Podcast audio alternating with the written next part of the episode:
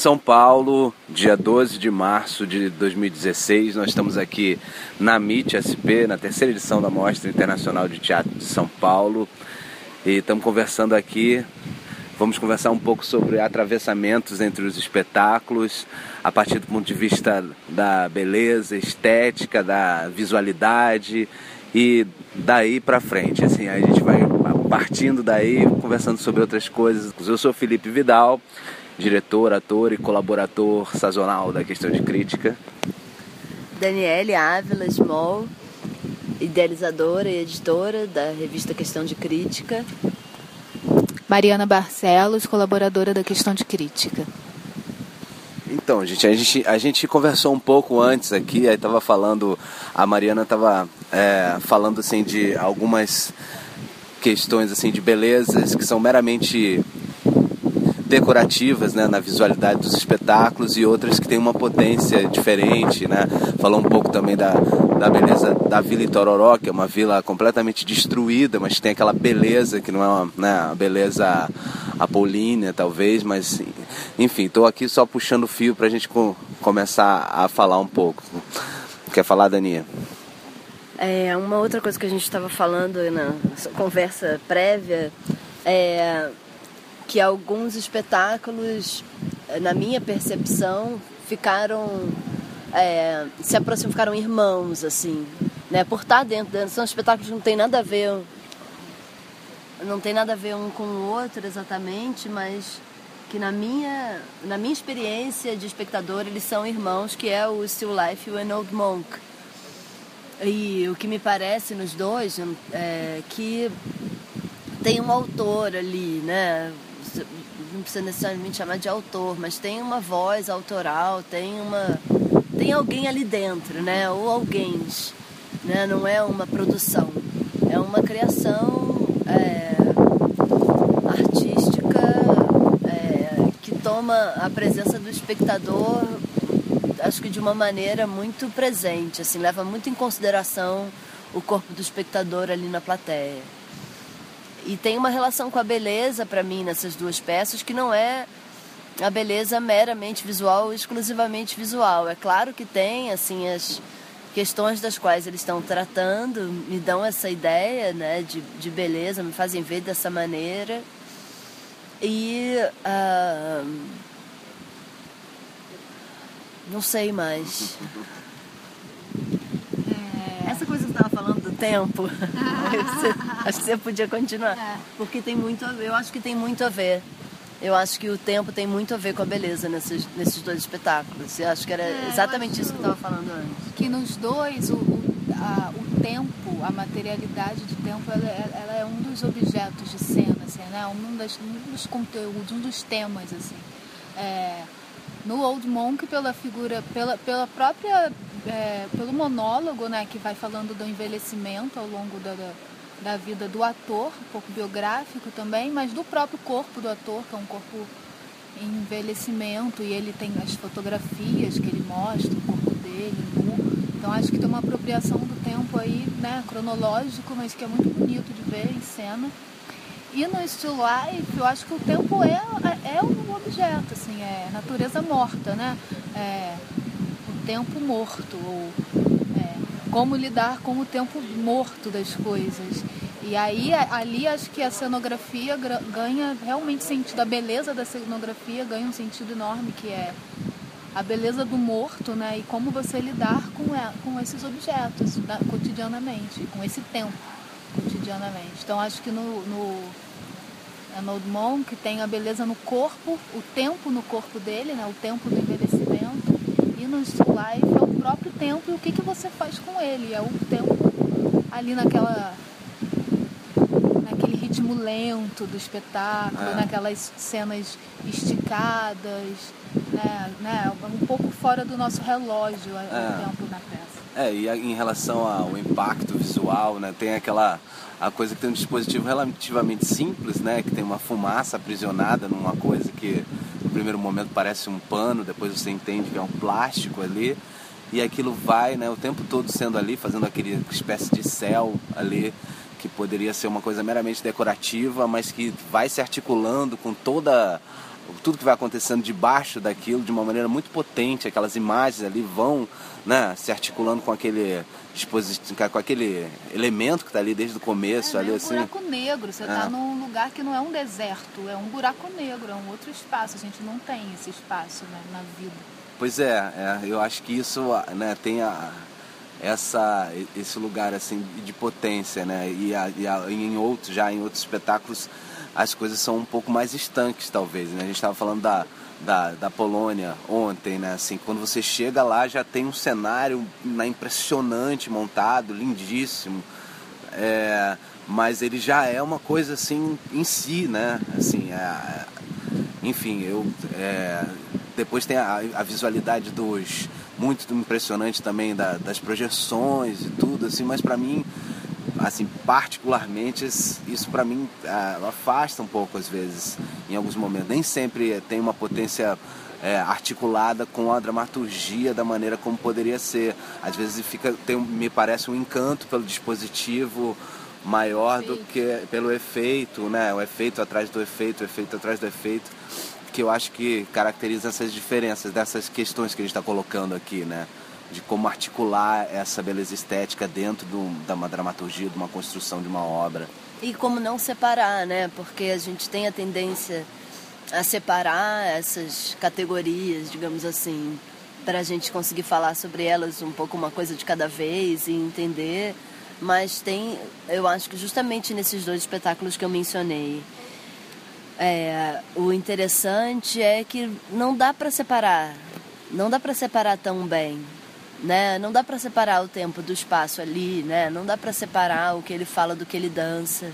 Não dá para separar a música da dramaturgia, né? As categorias estão todas juntas. E é uma coisa que, né, faz sentido, acho que eu mencionei isso até no outro podcast, se não me engano, ou foi numa conversa mais recente que tanto o Dimitris Papaioano quanto o Pomerá fizeram questão de nas suas falas frisar isso de que não tem uma separação. Não tem uma separação, por exemplo, da encenação com o trabalho do ator, né? Que é uma coisa que eu sempre fico muito impressionada quando as pessoas é, perguntam assim, ah, você é tão, você é um encenador tão incrível, como você trabalha com a direção do ator? Como se fosse né, uma coisa separada da como se trabalhar o ator não é encenar uma peça. E também essa, é, essa coisa da, né, da, do texto e, da, e do visual. O, o, é a mesma coisa. Ali no Old Monk fica muito claro que é a mesma coisa. É, porque tem, tem uma beleza visual ali da, dos, dos, instrumentos musicais em si, né? Eles são uma cenografia, de um certo modo, porque é uma coisa muito bonita também, muito... Tem um impacto visual ali, e aquelas imagens no final também. Eu acho que, enfim, a gente está falando sobre essa questão porque ela atravessa a, a, os, os, espetáculos da mostra, né? Todos eles têm um impacto estético, assim, é, né? relevante de ser comentado. E aí a diferença que a gente aponta é quando essa, esse impacto está inserido na encenação e quando ele está ali um pouco é, brilhando sozinha, vamos dizer assim, quando a coisa fica aparecendo só ela, assim, que é um pouco o que me parece nos, nos cubos da tragédia. Eu fico olhando para aquele cenário e eu só olho para aquele cenário, assim, eu não tô é óbvio que eu consigo criar conexões, mas não tá sem fronteira, né? Não tá, eu, não, eu sei onde começa o cenário, onde termina o cenário, onde começa o ator, onde termina o ator, onde começa o texto, onde termina o texto. Eles não estão formando um uma né, um bloco, uma encenação. Diferente das obras em que o cenário, embora seja também impactante, esteticamente impactante, ele está ali cumprindo um, um, uma ação, né? uma ação dentro, dentro do espetáculo. Então, por exemplo, a Vila Itororó, na cidade Voodoo, quando fala do, do de toda essa trajetória é, escravista do último século que vai coincidir com as histórias biográficas dos atores haitianos que estão em cena e ser aquele espaço em destruição. Né? Aquele espaço, aliás, antigo, né? de mais de dois séculos tem aquele lugar, e ele está é, desmontando. Né? Então, assim, aquela, aquele desmonte que é bonito, que é morto, que é a natureza morta ali, né? ele está parado, ele tem tudo a ver com o que está sendo dito. Então ele, ele, ele tá ali, é incrível, mas é incrível porque faz sentido junto com a coisa. Assim. Sim. É, fiquei lembrando também um pouco dos dois Pomerá, né? Você falando da, né, dessas questões aí, e que acho que no, na, no Cinderela, né, tem uma coisa visual, assim, que às vezes é não, os dois tem os dois espetáculos, tanto o Cinderela quanto o Sairá, né, são muito, né, tem uma uma, tem uma, um drama, apuro, né? né? um apuro visual muito ostensivo, assim, né, em, em lugares muito diferentes, né, os, o Cinderela pelas projeções, por aquele o cenário e tal, e, e o Sairá pela aquela caixa preta com aquela pé direito enorme, com aquelas portas enormes e tal e já e, e eu sinto assim a diferença eu percebo essa diferença né? no, no Cinderela tem coisas que eu acho para mim que vão para esse lugar assim do que brilham sozinhas né mas que talvez em algum aspecto na algumas projeções né citando exemplos assim né que não me encantam particularmente mas pensando que é uma peça que foi feita para crianças tentando contextualizar né um, um mundo de conto de fadas, talvez faça sentido. Agora, já uma austeridade do cenário do, do Sairá me encanta muito mais. Que aparentemente é uma coisa simples, né? Parece só uma caixa preta, mas é complexíssimo, né? Aquele jogo de profundidade, aquele tamanho daquelas portas daquelas. É, o, o, os homens ficam minúsculos dentro daquele cenário, né? Tem uma proporção, assim, é, queridos. É, vocês tem, são. tem uma monarquia. né? Vocês, vocês são uma, uma grão de areia aqui dentro, né? Fazendo esse, essa, esse estardalhaço todo e as coisas estão acontecendo lá fora. E o cenário se abre para fora, que a gente não vê, né? A rua, a revolução na rua, a gente não vê, mas o cenário que diz. Porque ele abre as portas para gritaria entrar e cortam as luzes. Acho que o Cinderela vai para esse lugar do lúdico, de deixar você viajando, que é lindo o negócio, mas em relação à dramaturgia não tem, né? Ele não está exatamente em correspondência, ele é mais que é o mais interessante para mim da Cinderela é o, é o, que ele faz na dramaturgia. É, assim, a dramaturgia de, né? é muito legal, né? De mexer naquilo, mas aquele cenário está indo para outra é, coisa. É, parece que a encenação é um pouco des desconectada da dramaturgia, né? O Saihai é um pouco mais, tudo mais tum, né? Mas o ali... Saihai é muito redondo, né? É. Assim, tem isso. Tem uma, uma diferença entre a estatura humana e a monarquia.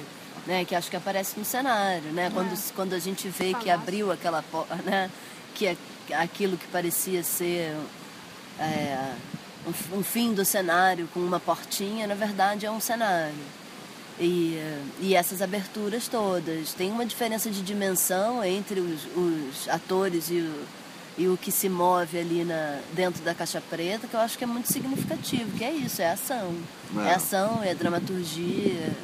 Não fala sozinho, né? O cenário do Sairá não fala sozinho, eu acho, Sim. em nenhum momento. Não, é. E agora me lembrei um pouco dessa coisa também da, né, do, que pode ser meramente decorativo, pensando no 100% São Paulo, né? Que acho que vocês estavam falando disso também.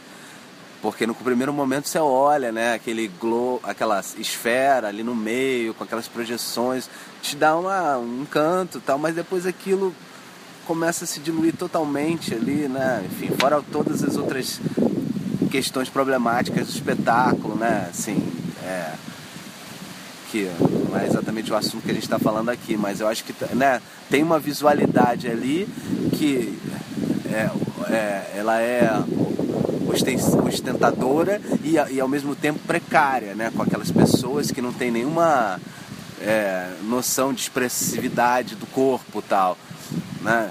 E, e que é bem complexo no espetáculo, é muito enfim, não, não, não, não, consegue se articular, eu acho, muito bem, né? Fica. Fica. É, não rola, não rola. É, e, e, voltando, né? Eu só quero falar do Still Life do Malcolm. Tô brincando. Mas é, o Still Life é, tem uma. tem. Tem um momento em que o cenário vira uma outra coisa, né? A partir do momento que eles começam a manipular, né, aquele a, aquele dispositivo que fica pendurado, eles, e eles começam a olhar para ele, aí fica muito diferente. E aí deve ter, é claro, né, que tem artifícios que provocam isso também, mas eu tive a impressão de que a partir do momento que eles começam a olhar para cima e a ver aquilo, a gente começa a ver aquilo com uma outra uma outra dimensão. E no Old Monk, muito, assim, muito do que eu acho belo ali é o olhar dele para a velhice, o olhar dele para o envelhecimento. Então tem essa dobra do olhar, né? Acho que quando tem um, um olhar para a beleza na concepção do espetáculo, a gente vê a beleza nele, né? Diferente e a cumplicidade, assim... né, com os músicos que também é tempo ali, né? Ele está muito à vontade, os músicos que são amigos dele estão muito à vontade, eles criam uma uma um fio de dramaturgia que é totalmente sem som, né? Que é amizade. Você está vendo que eles são amigos, eles não estão se falando, né? É. é. importante isso. E aí o instrumento fica bem bonito de ver também os caras tocando, porque eu pensei no Revolting Music, que também tem instrumentos em cena, mas assim, é um piano, né, um piano, um, um violão, mas assim, não, não, chega como tá no An Old Monk, porque aí aquele, aquele, aqueles instrumentos é cenografia mesmo, né? É. No Revolting é um show, então ele não ganha significados outros, ele não desdobra, né? Ele, ele, ele é útil. Ele é útil. Os instrumentos no Revolting Music são úteis, né? São, é. são instrumentos, é. né? E ali no, no Old Monk é, é a língua que eles falam. Exatamente. É um outro grau de... Eu, que me parece, assim, mas é porque eu tive dificuldade com o Revolting Music de é, ter uma percepção ali é, para além da importância né, daquele ator estar tá ali naquele momento falando aquelas coisas e é, eu precisava dessa narrativa para lidar com, com o espetáculo. Enquanto no An Old Monk eu pude chegar lá de paraquedas, sem, né, não, não é não, assim, eu, eu sabia do que se tratava, mas eu tenho a impressão de que eu não precisava de uma narrativa fora da peça para lidar com ela. É, eu não sabia do que se tratava, tanto do An Old Monk quanto do Still Life eu não tinha é, lido nada antes, assim, sabia muito pouco, na verdade, né? Não sabia, não é que eu não sabia nada, sabia um pouco da história dos criadores, mas não sabia da, da peça em si, assim.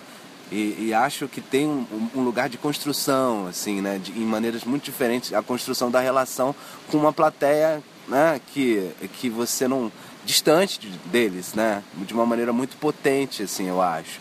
Né? Eu fui é, o Still Life, em princípio, não é um espetáculo do tipo que eu procuraria para assistir fora no festival, assim, não é o que me encanta muito, mas fiquei completamente arrebatado, assim, achei incrível o espetáculo e fiquei dentro. E o Ronald Monk também, totalmente, assim, tava lá, assim, feliz, que nem criança, assim. Então acho que tem essa, é, essa preocupação, essa construção, né, que também é, não é disso que a gente está falando aqui, mas também outro assunto possível seria esse lugar assim de da relação com o público, né? Às vezes como alguns artistas constroem isso de uma maneira muito autoritária, né? E, e né, assim, é, sem horizontalidade vertical, assim. E eu acho que esses né, dois espetáculos que a gente está falando mais aqui, eles têm uma horizontalidade muito interessante, assim embora sejam né, com uma autoria forte, com uma né, tem um discurso muito assim é, mas uma coisa não anula a outra absolutamente totalmente né? exatamente absolutamente é. quanto mais tem uma tem alguém ali dentro quanto mais claro é que tem alguém ali dentro é um sinal de que tem ali alguém ali fora né é. que tem alguém ali na frente que tem ali alguém ali junto né? Isso que é bem interessante. É, é não, o que eu estou dizendo assim que não é, é, eu concordo inteiramente com você, acho isso e não, eles não tentam facilitar nada ou né, nada, estão fazendo o que eles querem, querem fazer ali, da tal, né? E aí, é... Você podia falar de, um pouco mais da da cenografia da Vila Itororó? Que a gente estava ah, falando antes. Ah, então, é uma coisa que me chamou a atenção, porque eu sei que quem faz a cenografia lá, né, é a Cris Cortilha, que é minha amiga, que conheci na época dos Sertões, lá na oficina, que foi é, cenógrafa lá do, da oficina há muitos, muitos anos, ela é arquiteta e, e, e, e está acostumada a fazer esse tipo de intervenção assim no lugar que, que é sutil não é a palavra, mas assim é, né, tem uma tem uma um, é, tem uma delicadeza de manter o lugar como ele é, mas ao mesmo tempo tem uma interferência ali cenográfica, né, de criar alguns ambientes, de, de colocar alguns elementos daquilo é, e, e, transformar num outro lugar, não ser só aquilo, né? Tem um tratamento ali que é muito sofisticado, assim, embora é, pareça sutil, tem uma sofisticação muito bacana, assim. Eu fiquei reparando especialmente nisso, assim. Achei muito legal o trabalho da Cris no lá no, na Vila Itororó. Informação aqui inserida a posteriori, o cenário do Cidade Voodoo é da Cris Cortilho e da Ariane Vitali. É, eu acho que é uma coisa para a gente pensar também. É, é claro que com relação aos nomes estrangeiros, a gente tem mais dificuldade de decorar, né? A gente lê, né, não conhecia antes, aí lê uma vez, lê duas vezes, não tem, não cria essa familiaridade de falar ah, o cenário do fulano, ou a iluminação da, da fulana, a gente não fala, né? Mas é porque nessa conversa que a gente está tendo aqui, eu estou sentindo falta da gente saber o nome dos cenógrafos, saber o nome dos iluminadores, né? Que assim, no caso de uma peça nossa, né? De uma peça brasileira, aí tem desculpa, a gente tem que saber, né? Tem que saber quem é, tem que saber quem faz. E aí, gente, ficamos por aqui. Acho que podemos ficar por aqui, né? Para ter assunto mais, é, para ah, outros podcasts. A, a, a, frase do ator do, ah, claro. na mesa sobre o qual é, qual é? Monk ontem. Qual é o nome do ator? Yossi De Paul. Yossi De Paul é o ator, né? Que faz o, que faz o espetáculo. E aí, na, na, na hora da abertura para as perguntas finais, depois da mesa, um senhor falou: Olha, eu gosto muito do, do espetáculo, foi importante para mim, é, mas eu achei que se terminasse num determinado momento ia ficar mais bonito. E aí o, o, ator incrível, né? Ele disse, ele disse duas coisas muito bacanas. A primeira, ele falou, olha, eu, eu entendo mas é que para mim é melhor daquele jeito. Se para você não é, tudo bem também. Mas enfim, minha criação, para mim a beleza está em não terminar bonito como você queria. E a outra coisa que é fundamental que ele diz, ele, ele disse, também não é sobre beleza, é sobre urgência. Eu acho incrível, né? Porque aí sim, você passou, a beleza está ali, mas você passou por ela e foi aonde tem que ir, que é o que é urgente da obra dizer. É, e nisso que a beleza acontece na visualidade, na dramaturgia, no tempo, na música. Quando tem isso, né? Quando tem essa urgência, ela não se, não se divide, né? Não fica em elementos, em elementos de beleza. Ela fica uma beleza inteira, né? uma beleza junto. Bom, sendo assim, ficamos por aqui. ficamos por aqui, ó. Pois é. Foi.